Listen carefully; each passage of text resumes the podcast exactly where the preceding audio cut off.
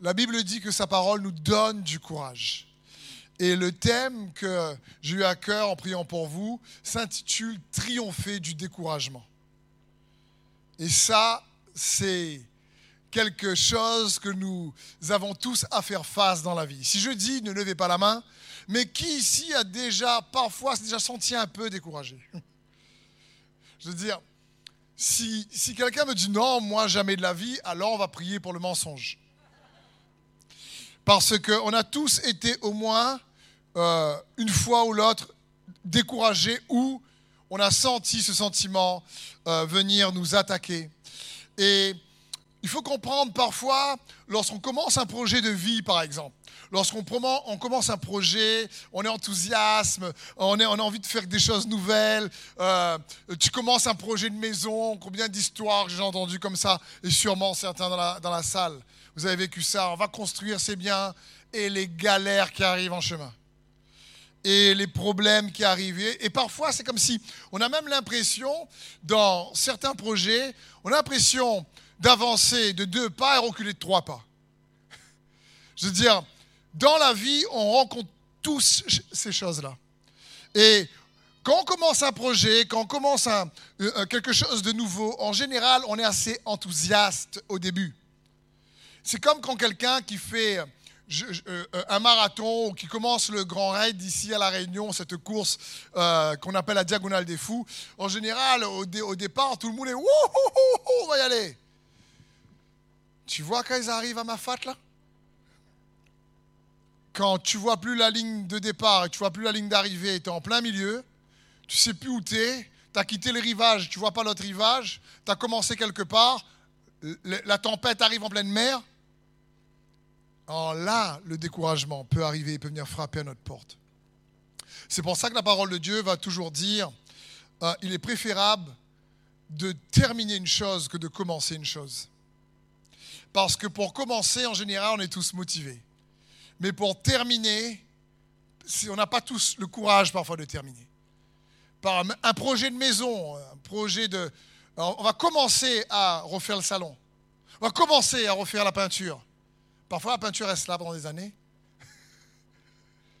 Je veux dire, ou sinon, euh, j'ai déjà vu malheureusement ce genre de situation où on commence une relation, surtout de, couple, où euh, des, jeunes se rencontrent avant de se marier. Quand je demande à, vraiment à, la précieuse sœur, alors, ben, écoute, est-ce que tu, euh, comment, tu, tu trouves ton futur mari, etc. Il n'a aucun défaut. Je veux dire, franchement, euh, et, je comprends le cœur, là, au départ, tout est beau, tout est joli, il n'a aucun défaut. Il est sportif. Il a une hygiène de vie incroyable. Il a grandi dans une famille chrétienne. Franchement, euh, euh, il, travaille. il fait du, franchement, il fait du sport. Ah, franchement, là, là, je ne vois pas le défaut. Et puis, au fur et à mesure, se marie, la vie intime, tu te rends compte que la personne, eh ben, tient pas trop sa parole, est très égocentrique, pense surtout à lui ou elle, euh, n'est pas là pour aider, se plaint souvent, est très négatif. Ah, on dirait que ça vous parle ça.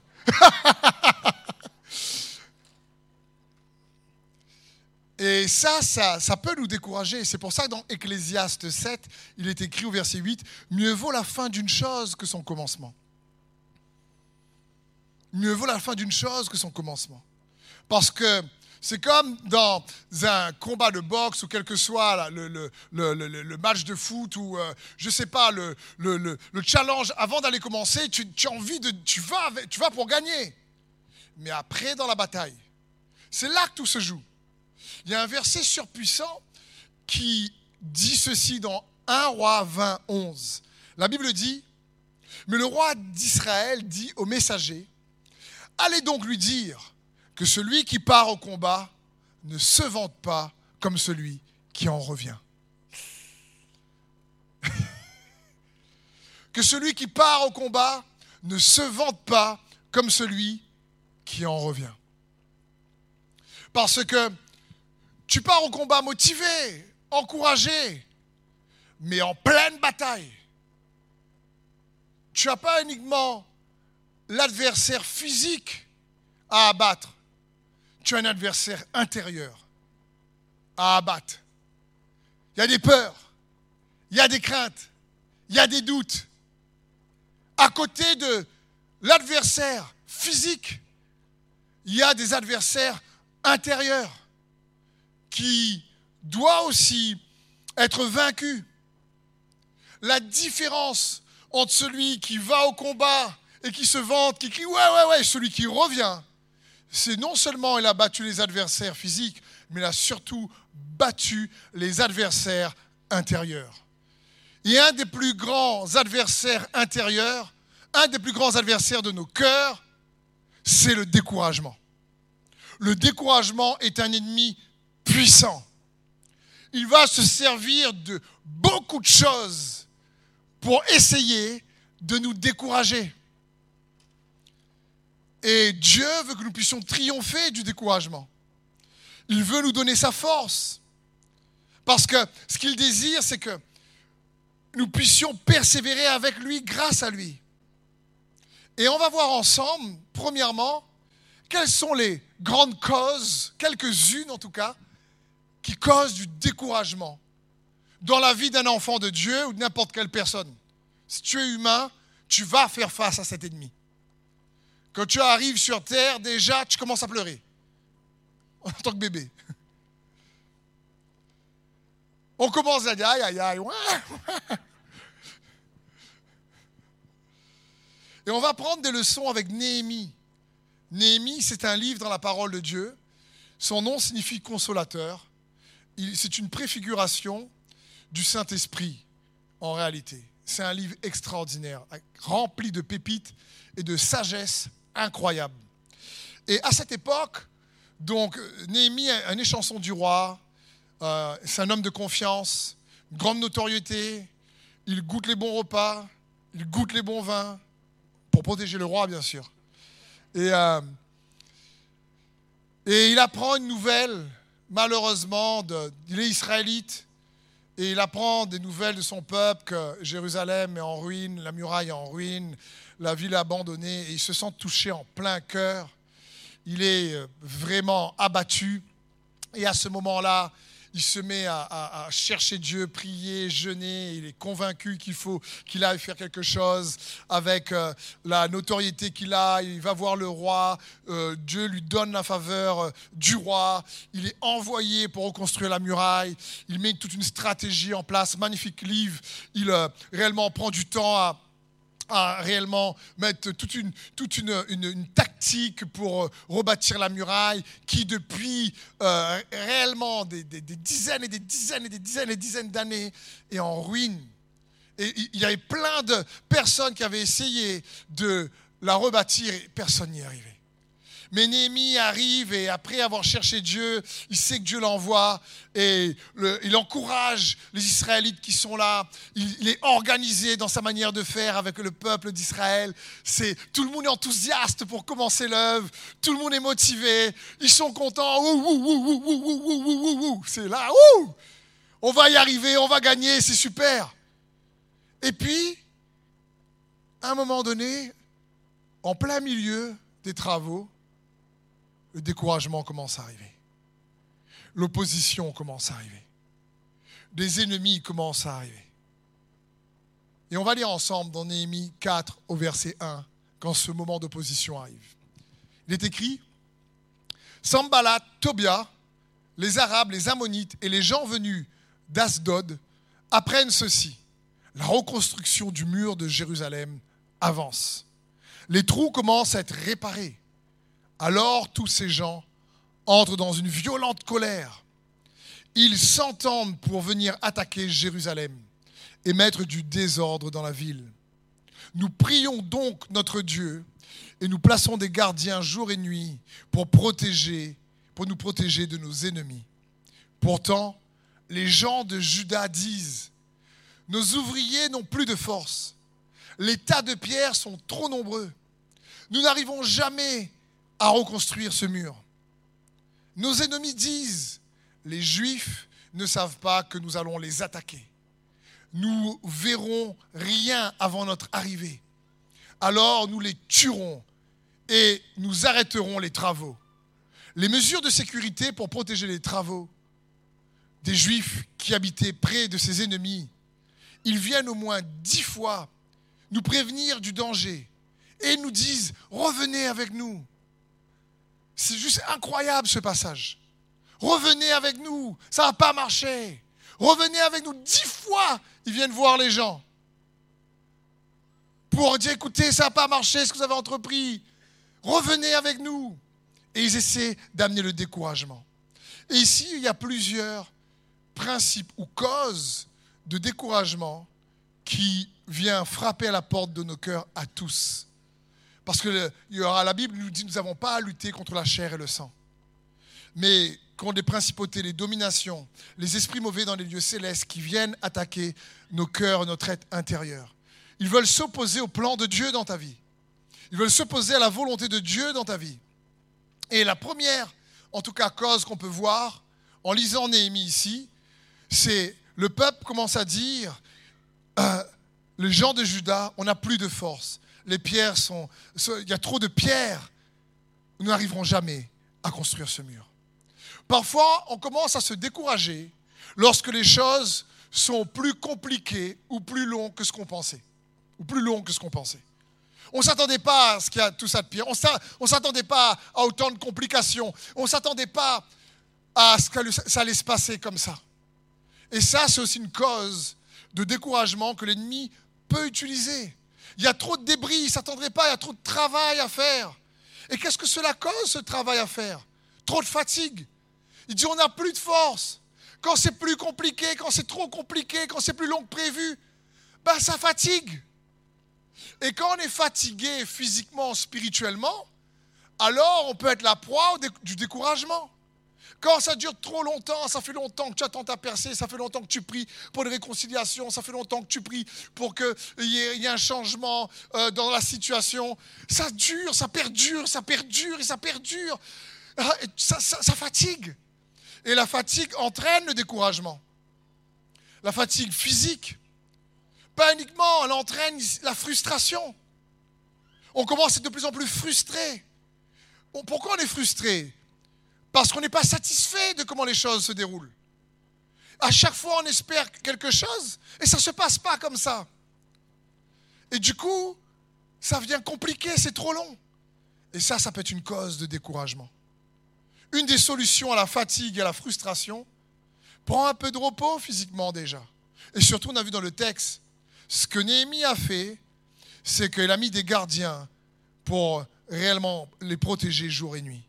C'est-à-dire, il faut bien sûr chercher Dieu, prier, chercher notre force en lui. Mais voilà une des causes. Quand c'est plus compliqué, plus long que prévu, ça peut causer du découragement. Une autre cause, toujours dans le verset, on le voit, il commence aussi à dire, nous n'arriverons jamais à construire ce mur. Alors ils commencent à parler eux-mêmes négativement de ce qu'ils ont commencé à entreprendre. Leur langage intérieur est un langage qui réellement est tellement négatif, sans compter même le langage extérieur, qu'ils sont en train de se décourager eux-mêmes. Et ça, ça cause aussi du découragement. Vous savez, la négativité ralentit tous nos progrès. La négativité divise notre attention pour nous focaliser uniquement sur ce qui ne va pas. Et il faut faire attention à ça parce que se focaliser uniquement sur ce qui ne va pas et être trop négatif engendre du découragement. Parce qu'on ne voit plus ce qui va. Il commence à dire mais on ne va jamais y arriver, c'est trop compliqué. On n'a pas la force, on n'a pas la capacité. Il commence même le langage négatif intérieur, il commence à douter de leur capacité. Ils commencent à douter de ce que Dieu leur a demandé de faire ils commencent à douter de leur capacité, la capacité de Dieu au travers d'eux. Et ils commencent même à un peu s'apitoyer avec une mentalité de victime. On ne va pas y arriver. Ça risque d'être compliqué. Franchement. Et ce langage intérieur négatif va alimenter aussi le découragement. Mon ami, mon frère, ma soeur, mon ami sur Internet, quand on commence quelque chose, c'est normal d'avoir des loupés, des ratés, de faire des erreurs. Relève-toi, avance. Et je veux t'encourager à aligner ton langage intérieur en tant qu'enfant de Dieu sur ce que Dieu dit de toi. C'est important également, ça t'aidera. C'est aussi ça, combattre le combat de la foi. Il y a un passage qui dit dans Proverbe 17, 15, qui dit ceci. Celui qui acquitte le coupable et qui condamne le juste font tous les deux horreur à l'éternel. Et vous me dites, mais quel rapport avec, euh, avec nous? Puisqu'on n'est pas juge, on n'est pas, pas au tribunal. Le problème ici, c'est que Dieu, lui, dit que tu es juste, si tu crois en lui. Mais si toi, tu dis que tu es tout le temps coupable, tu t'alignes pas sur ce qu'il dit. Dieu lui dit qu'il t'aime. Dieu lui dit que tu as de la valeur. Et il nous faut juste nous aligner. Le verset dit, celui qui acquitte le coupable condamne le juste. Arrête de te condamner. Quand on commence à être trop négatif, on commence à se condamner. Pas uniquement la situation, parce qu'on commence à plus se sentir capable. On commence à plus se sentir, euh, à plus avoir la force. On commence à dire on va pas y arriver, c'est trop dur, c'est trop compliqué. Et alors on commence à alimenter le découragement. Et ce n'est pas le cœur de Dieu pour chacun d'entre nous. Une troisième cause du découragement, c'est lorsque l'opposition et les menaces sont de plus en plus intenses. On le voit à nouveau aussi lorsqu'ils entendent que les ennemis disent on va aller les tuer, nous les tuerons, on va arrêter les travaux. Dix fois par jour, ils entendent ça. Revenez à nous, vous n'allez pas y arriver dix fois par jour. La menace se fait de manière plus, intensive. Parce que l'ennemi n'appréciait pas que la muraille était en train de se reconstruire. Il n'appréciait pas leur réussite. Euh, pas tout le monde va aimer ce que tu vas entreprendre. Pas tout le monde va, dire écoute, je, franchement, tu dis écoute, je, même j'essaie de faire du bien, je ne veux pas faire le mal, je veux faire le bien. Mais même si tu es une bonne personne et que tu ne veux pas faire le mal, il y aura des gens quand même qui ne vont, toujours pas aimer ce que tu fais. Jésus, qui est Dieu fait homme, est passé par là. Et il a tout fait bien, et malgré tout, à cause du péché, les gens l'ont jugé et crucifié. Et si Dieu lui-même a fait en sorte, parce qu'il a laissé chaque personne libre choix, que les gens ne l'aiment pas, pour certaines personnes librement, alors il ne faut pas qu'on essaye de faire ce que Dieu lui-même n'a pas voulu faire ou ne veut pas faire. C'est pas grave. Relève-toi, recommence, fais ce que Dieu te demande, avance. Pas tout le monde va apprécier peut-être ta manière différente de faire les choses ou d'entreprendre.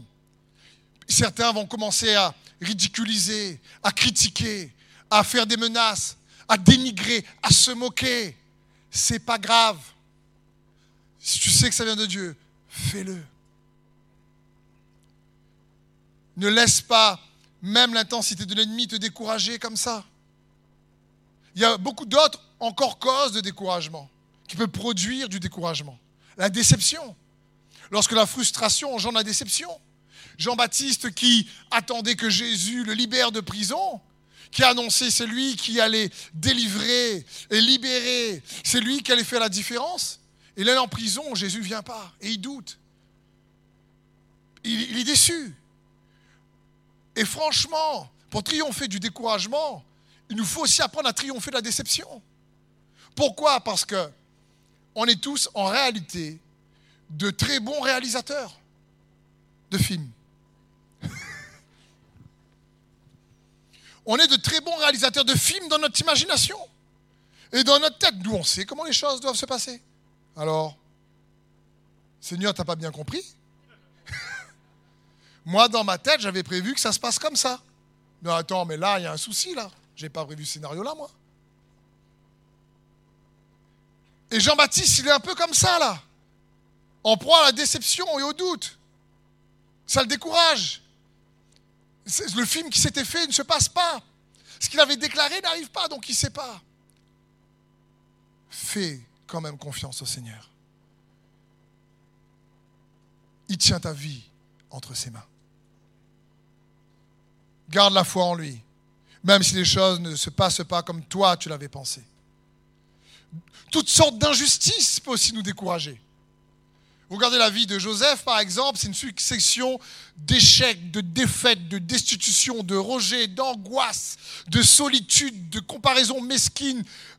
Franchement, tu regardes la vie de Joseph, c'est, il est même vendu pour un peu de sous. Je veux dire, à qui c'est pas arrivé, parfois, peut-être dans un travail, de, perdre une opportunité parfois de, de, de, promotion parce que quelqu'un d'autre a, payé, c'est déjà arrivé, ça arrive parfois malheureusement. Pour un peu d'argent, tu, passes, on te fait passer à côté, on te fait retarder. Ou ce qui arrive à Joseph, c'est injuste. Et ça, ça peut décourager également. Une autre cause d'attache, après on va surtout voir comment triompher les clés pour triompher du découragement, mais là on voit les, les causes, pourquoi ça arrive? C'est des attaches trop émotionnelles. Regardez ce passage dans Acte 21 au verset 23. Ça parle de l'apôtre Paul. Mais il répondit, Pourquoi pleurez-vous? Et cherchez-vous à briser mon courage Je suis prêt, moi, non seulement à être ligoté, mais encore à mourir à Jérusalem pour la cause du Seigneur Jésus. Comme nous ne parvenions pas à le convaincre, nous n'avons pas insisté, nous avons dit que la volonté du Seigneur se fasse. C'est juste incroyable ce verset. Paul sait qu'il doit faire la volonté de Dieu, aller à Jérusalem. Il passe par Éphèse, une église qu'il a implantée, qu'il aime, et les frères et sœurs savent qu'il doit aller à Jérusalem faire la volonté de Dieu. Mais ils sont vraiment attachés à Paul. Et ils essaient de le convaincre de ne pas faire la volonté de Dieu. Et Paul dit, mais pourquoi voulez-vous briser mon courage Avec vos larmes? Fais pitié. Pourquoi? Et après, quand ils ont essayé un petit peu, ils disent, bon, allez, bon, la volonté de Dieu se fasse. C'est bon, t'as gagné, Paul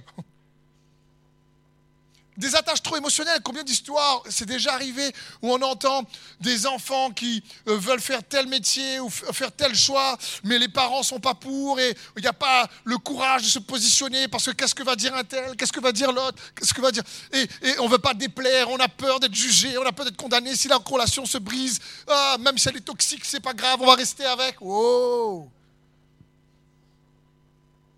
Malheureusement, ça aussi, ça peut à un moment donné, à force d'usure, causer du découragement. Et Dieu veut que nous puissions triompher du découragement. Amen. Si tu vois, si Internet, si tu, veux euh, triompher du découragement, je t'encourage, mais Amen aussi. Et si dans la salle, on peut dire un grand Amen. Parce que c'est ce que Dieu veut. Et maintenant, on va voir des clés pour triompher du découragement. Ça va vous aider. Ça m'aide moi. Sa parole nous encourage. Il y a des réponses. Les réponses de Néhémie face au découragement dans les versets suivants sont très pertinentes. Néhémie 4 à partir du verset 7. Je trouve alors des endroits abrités plus bas derrière le mur. Là, je place des soldats groupe, groupés par clan. Ils ont des épées, des lances, des arcs. Je regarde leur position. Puis je dis aux notables, aux chefs et à tous ceux qui sont présents, n'ayez pas peur des ennemis. Souvenez-vous, le Seigneur est grand et terrible. Combattez pour vos frères, vos fils et vos filles, vos femmes et vos maisons. Verset 10. Mais à partir de ce jour-là, la moitié seulement de mes aides participent aux travaux. Les autres portent des lances, des boucliers, des arcs, des vêtements de guerre. Les chefs veillent sur tous les gens de Juda. Ceux qui construisent le mur de la ville et ceux qui portent les pierres travaillent d'une main et de l'autre main, ils tiennent une arme. Quel passage Les gars travaillent d'une main avec une truelle, l'autre main avec une épée. Je veux dire, il y a tellement de puissants principes ici, on va essayer d'en voir quelques-uns rapidement, de ce que nous apprend Néhémie lorsque des situations décourageantes arrivent, lorsque des choses compliquées arrivent, lorsque l'opposition fait face, lorsque ça ne se passe pas comme on avait prévu, lorsque la frustration arrive, lorsque la déception commence à arriver, lorsque la négativité commence à arriver, qu'est-ce que Denis fait? Il change de stratégie, il s'adapte, il change de manière de faire, il réorganise, il ne reste pas comme ça. Il reste pas sans rien faire. Il change ses plans. Il change la manière de faire. Il met les gens par groupés par clan. Pourquoi par clan? Pour que chacun puisse se soutenir et se supporter les uns les autres et avoir d'encouragement. Et surtout, il les refocalise sur la grandeur de Dieu. Il dit, souvenez-vous comment Dieu est grand et terrible. Il dit, non, non, arrêtez de vous focaliser sur la situation où l'ennemi essaye de décourager. Il dit, non, non, non, non, mais souvenez-vous plutôt de ô combien Dieu est grand et terrible. Et il les ramène, il renouvelle leurs pensées sur la grandeur de Dieu. C'est ça la repentance. C'est passer de ton opinion, comment toi tu penses, à comment Jésus pense. C'est ça la, repentance, il suffit penser autrement. Penser comme lui pense. Et c'est ce que Néhémie a fait. Donc il a réorganisé, il a cherché le soutien les uns les autres. Et il a surtout amené les uns les autres à se rappeler de la grandeur de Dieu. Une question pour toi. Où puises-tu ton courage? Ou avec quoi Ou avec qui? Une des, un des, plutôt un des hommes de Dieu les plus incroyables et qui était euh, indécourageable. Ça ne se dit pas, je pense, mais bon, vous comprenez. Dans la parole de Dieu, c'est l'apôtre Paul. Franchement, si des fois tu veux juste avoir, avoir un sentiment de soulagement, va lire les problèmes qu'il a traversés dans 2 Corinthiens, tu vas voir. Tu vas dire, oh ça va moi. Et, Paul, il y a des leçons, et c'est là-dessus que j'aimerais bien sûr poursuivre notre message. Il y a des clés qui vont énormément vous bénir. Dans 2 Corinthiens 4, verset 1, après les leçons de Néhémie, on va voir les leçons de l'apôtre Paul. Regardez ce que la parole de Dieu dit, ce que l'apôtre Paul dit. Il dit ainsi, puisque tel est le ministère que Dieu nous a confié dans sa bonté, nous ne perdons pas courage. Paul. Le verset de 2 Corinthiens 4, il commence comme ça et il termine comme ça. Il dit, nous ne perdons pas courage.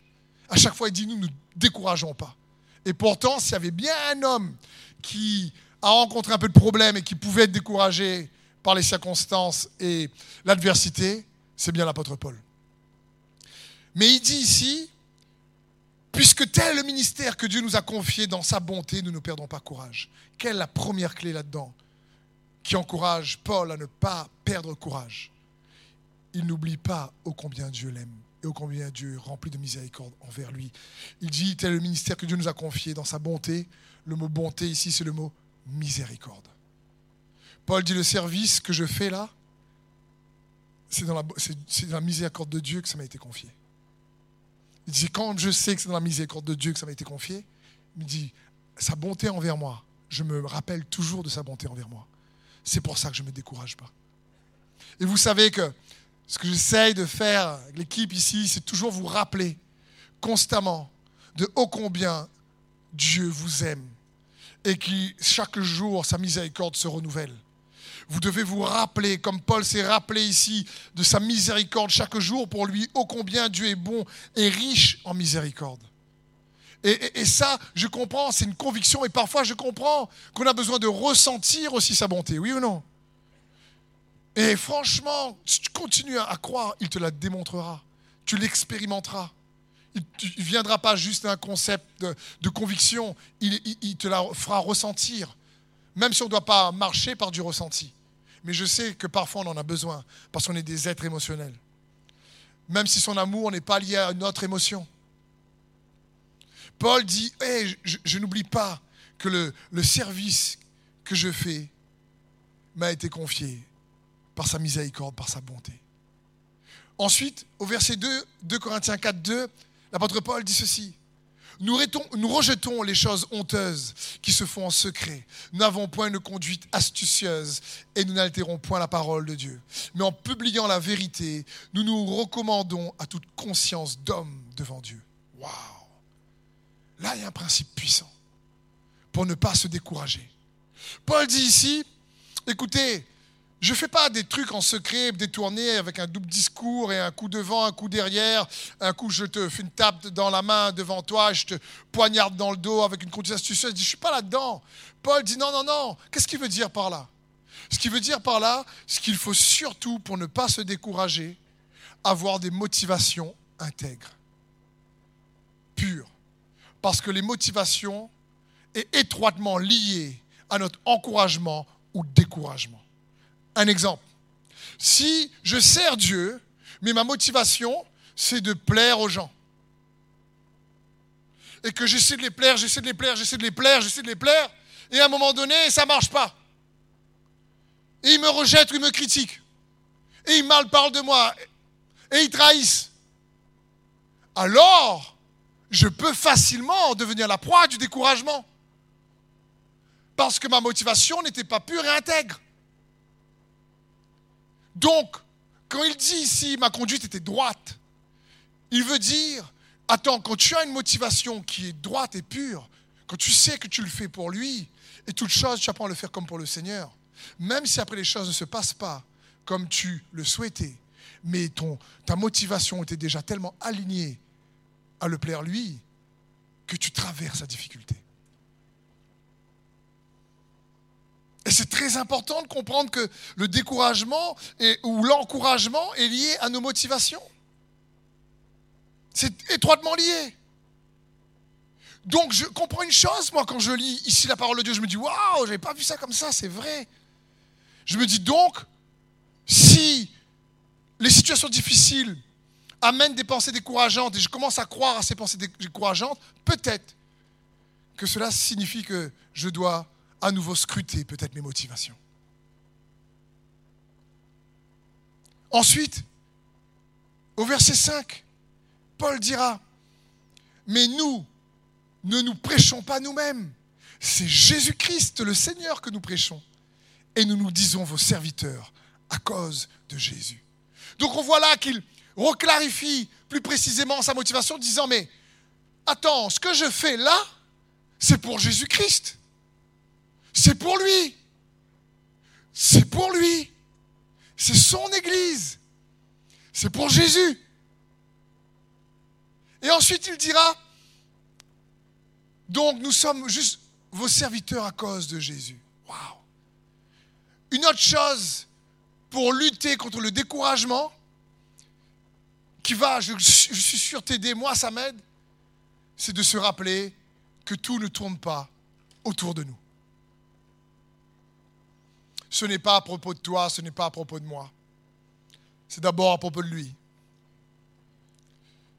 Parce que quand on est trop découragé, c'est parce qu'on est tellement en train de penser à ce qu'on nous a fait, ou à ce qu'on nous a pas fait, à ce que, comment nous on pensait le scénario devait se dérouler, qu'on fait tout tourner autour de nous, toutes les difficultés, et on est tellement absorbé par les difficultés qu'on ne se rend même pas compte qu'on est en train de faire tout tourner autour du moi, de nous et quelque chose qui va nous aider à triompher du découragement, c'est de se rappeler que ce n'est pas à propos de toi.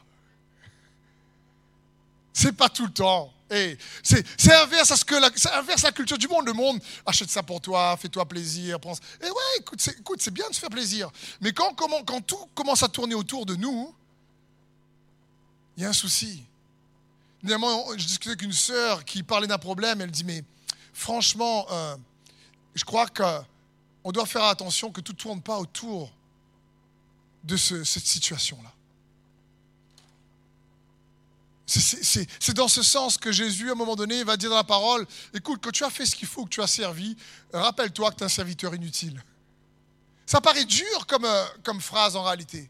Mais il ne dit pas ça pour casser. Il ne dit pas ça pour que tu aies un moins rien. Il ne dit pas ça pour que tu te crois nul, tu te sens nul, pas du tout. Il est mort pour toi pour que tu puisses comprendre la valeur que tu as. Il veut te dire ça pour te dire, hé, hé, hé, tout tourne pas autour de toi. Rappelle-toi, tu as fait ce qu'il faut, c'est bon. Prends un break. À la plage. C'est l'été à La Réunion, enfin ça.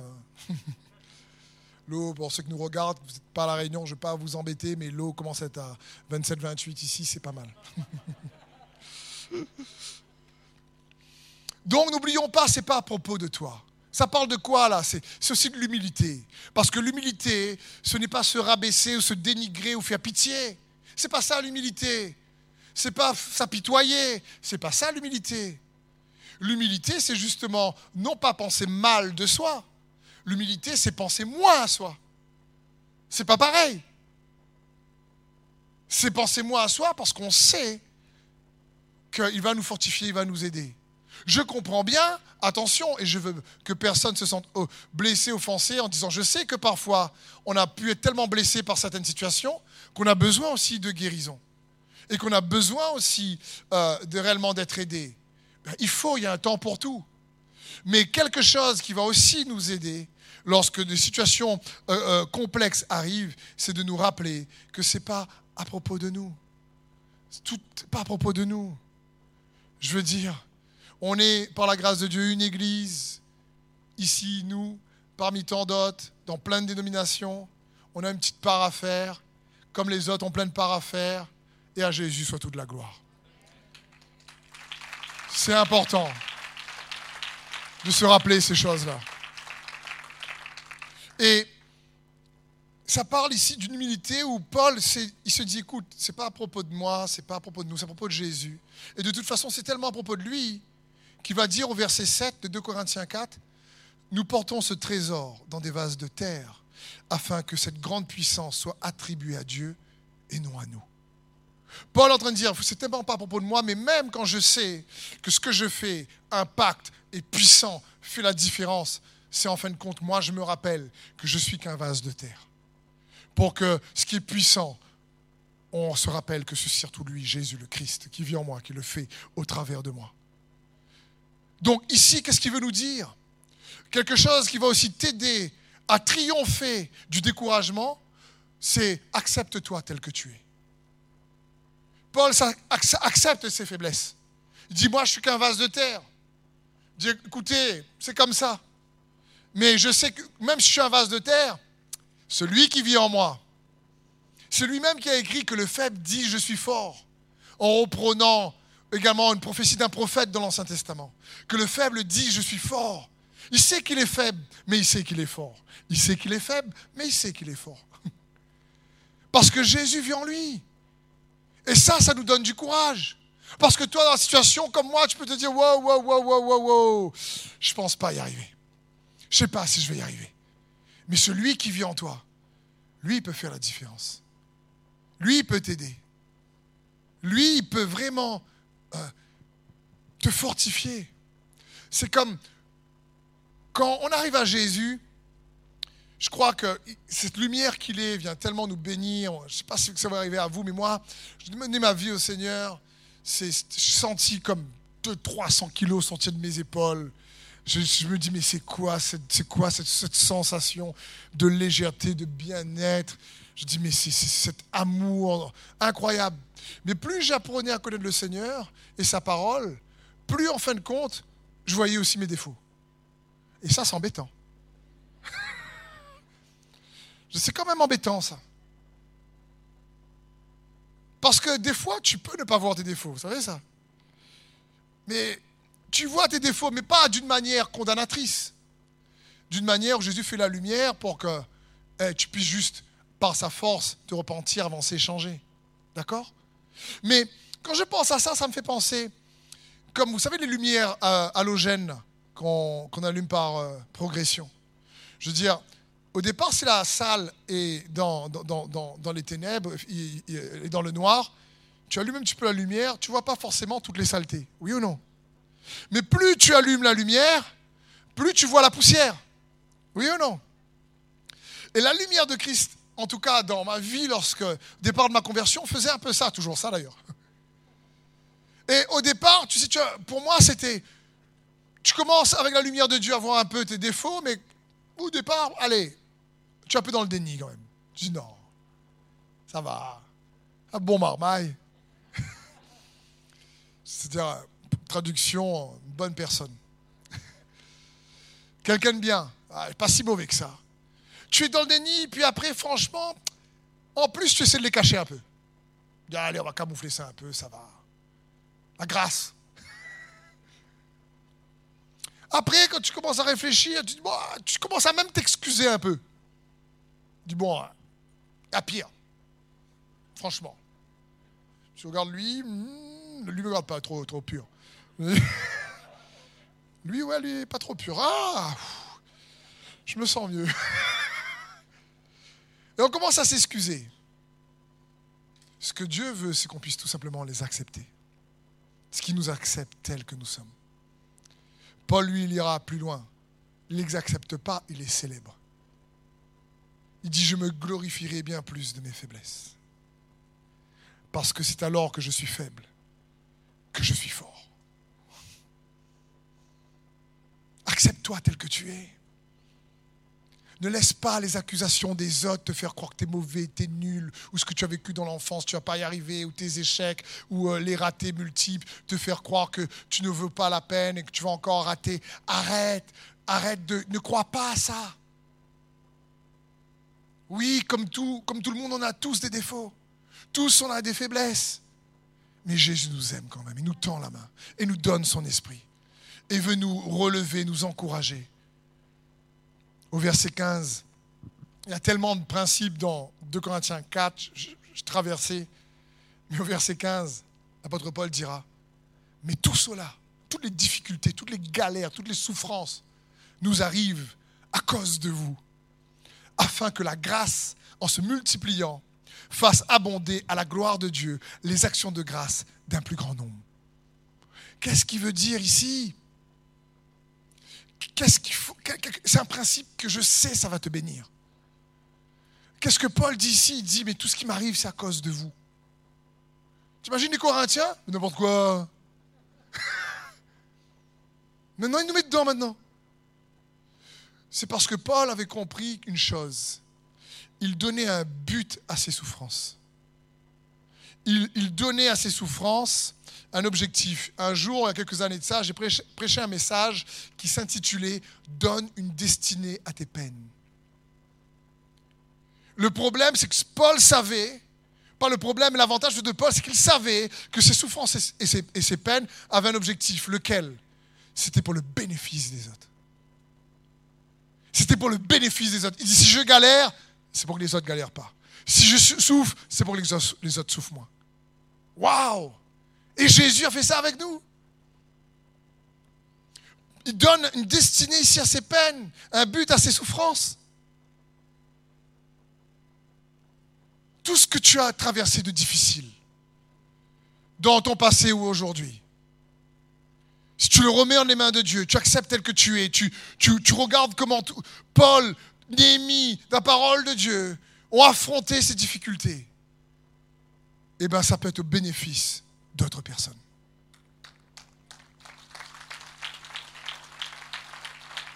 Ça peut aider quelqu'un d'autre.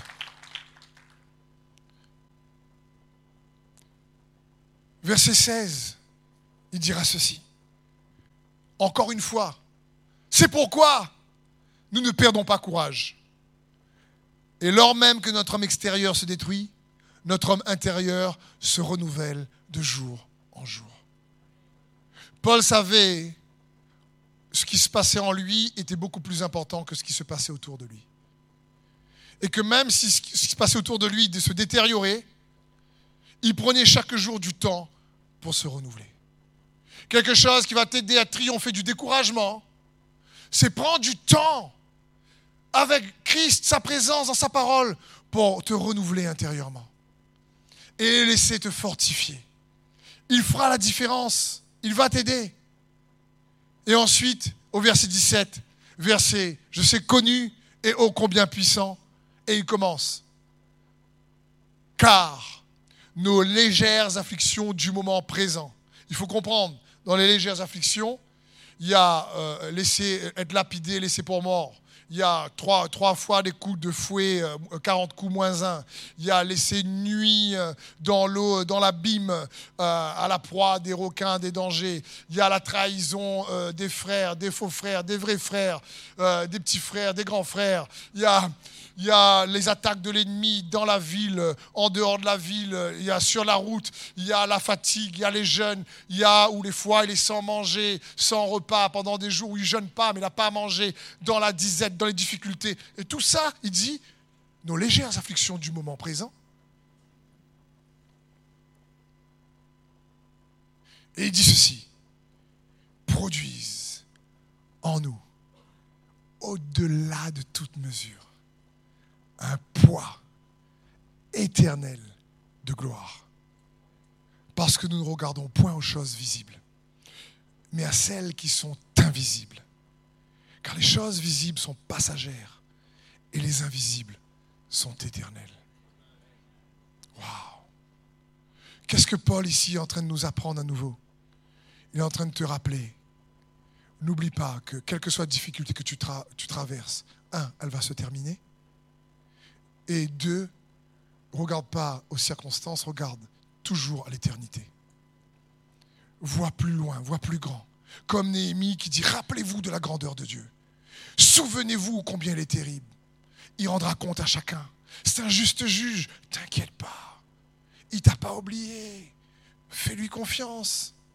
Et quand on lit 2 Corinthiens 4, il y a tellement de principes d'encouragement. Et Paul, à chaque fois, dit C'est pourquoi nous ne perdons pas courage. C'est pourquoi nous ne nous décourageons pas. C'est pourquoi, selon la miséricorde de Dieu, sa bonté envers moi. Waouh Il regardait à l'invisible, il regardait à Christ lui-même. Et c'est ce que Jésus lui-même, il a fait pour traverser l'épreuve de la croix. Je terminerai sur ce verset lorsqu'on voit dans Hébreu 12, il est écrit verset 2. Ayez les regards sur Jésus, le chef et le consommateur de la foi, qui en vue de la joie qui lui était réservée, a souffert la croix, méprisé l'ignominie, et s'est assis à la droite du trône de Dieu. Considérez en effet celui qui a supporté contre sa personne une telle opposition de la part des pécheurs, afin que vous ne vous, lassez point l'âme découragée. Waouh regardez à Jésus, Regardez à Jésus, l'auteur, le producteur, ce qui produit la foi en nous. Regardez qu'est-ce qu'il a fait en vue de la joie dans l'éternité, plus loin que le temps. En vue, en vue, de ce qui se passe dans l'invisible, ce qu'il allait obtenir, obtenir dans l'invisible, en vue de la joie qui lui était réservée. Il a souffert la croix, il a méprisé la honte, l'ignominie, la critique, la trahison, le crachat, le fouet, euh, son sang versé. Il a traversé tout ça. La Bible dit, mais considérez comment il a pris une telle opposition contre sa personne de la part des pécheurs. N'oubliez pas, afin que vous puissiez, vous, toi et moi, ne pas avoir l'âme découragée.